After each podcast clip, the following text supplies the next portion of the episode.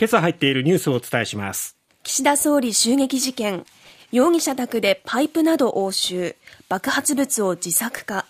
参議院大分補欠選挙。与野党一騎打ち。岸田総理と立憲民主党安住国対委員長が応援演説。陸上自衛隊のヘリコプター事故。海底で5人を発見。このうち2人の死亡を確認。G7 環境省会合閉幕。化石燃料の段階的廃止に合意。大阪府堺市のだんじり横転事故。11人が怪我。うち6人が骨折などの重傷。さて、まずは週末、また民主主義が脅かされるような事件が起きてしまいました。おととい、和歌山市で岸田総理大臣の演説会場に爆発物が投げ込まれた事件についてです。はい、えー、今日新聞は、えー、休刊となっておりますけれども、はい、そのニュースの続報が入ってきております。えー、容疑者の自宅からパイプや火薬の可能性がある粉末が押収されていたことが分かったということです。警察は兵庫県川西市にある容疑者の自宅で金属製とみられるパイプや工具類そして火薬の可能性がある粉末を押収し木村隆二容疑者がこれらを使って爆発物を作った疑いもあるとみて動機の解明を目指します。昨年の7月安倍元総理を襲った銃撃事件でも山上容疑者が手製の銃で、えー、犯行に至ったわけですけれども今回のこの岸田総理を襲撃した事件でも手製のまあ、爆発物という可能性があるということなんですね。はい、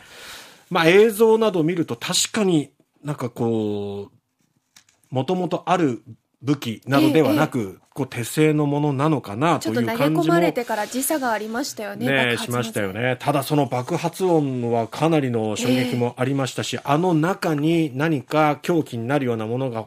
あのー、入れられていたとしたらその周囲に相当なやっぱりそうですね、えー、影響があったと思うんですけどもそのあたり今後の捜査でまたさらに明らかになると思います。ただ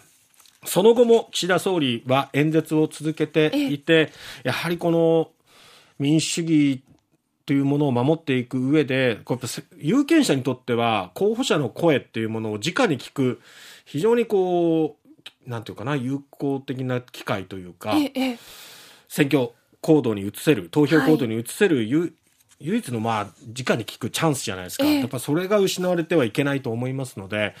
やっぱりこれをあの毅然たる対応でね、えー、各候補者そしてまあ政党関係者の方々もですね、続けてほしいなと思いますし、ただそこが安全で行われるっていうところはね、やっぱり警察関係の方もしっかり守ってほしいなと思います。この後7時半のアングルのコーナーで、えー、詳しくですね、この件に関して取り上げていきたいと思います。犯罪ジャーナリストの中島正純さんに話を伺っていきます。はい。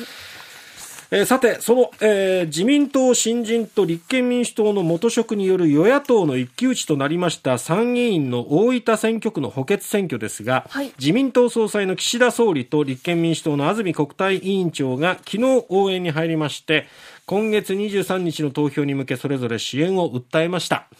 えー、岸田総理は大分県別府市で街頭演説し、新しい資本主義という経済モデルで日本経済再生を進める。こそ、えー、子供子育て政策は日本の未来にとって最も大切な投資だと述べ、自公政権と自民党候補への支持を求めました。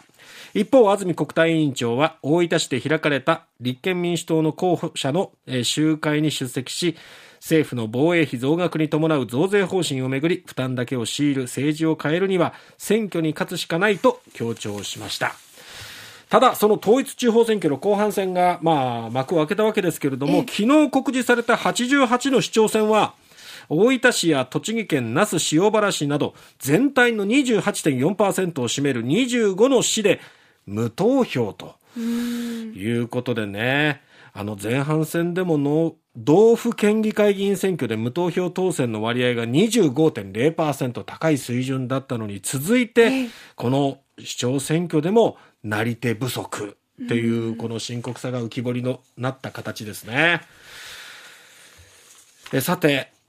沖縄県の宮古島付近で10人が搭乗した陸上自衛隊のヘリコプターが行方不明となった事故で陸上自衛隊は昨日宮古島の西隣にある伊良部島沖の海底から搭乗者とみられる5人を発見しこのうち引き上げた2人の死亡を確認したと発表しました。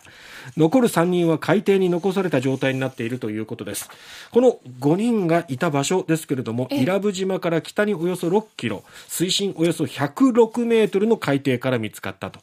また機体の胴体部分も見つかり損壊した状態ということです。えー、残る3人の引き上げ作業と、えー、早くですね、あの心配されている方のもとにですね、えー、そうですね返していただきたいなと思いますしさらにまた別の5人もまだ見つかっていないということで、はい、一刻も早いその捜査、空作業ですね、えー、なんとか見つかってほしいですね、早くね。はいさて、えー、G7 札幌市で開かれた気候エネルギー環境省会合ですが、2050年の温室効果ガスの実質ゼロに向け、排出削減策が取られていない化石燃料使用の段階的廃止を加速させるとした共同声明を採択して昨日閉幕しました。ただ、焦点だった石炭火力発電を含め期限を示した早期の全廃には合意できませんでした。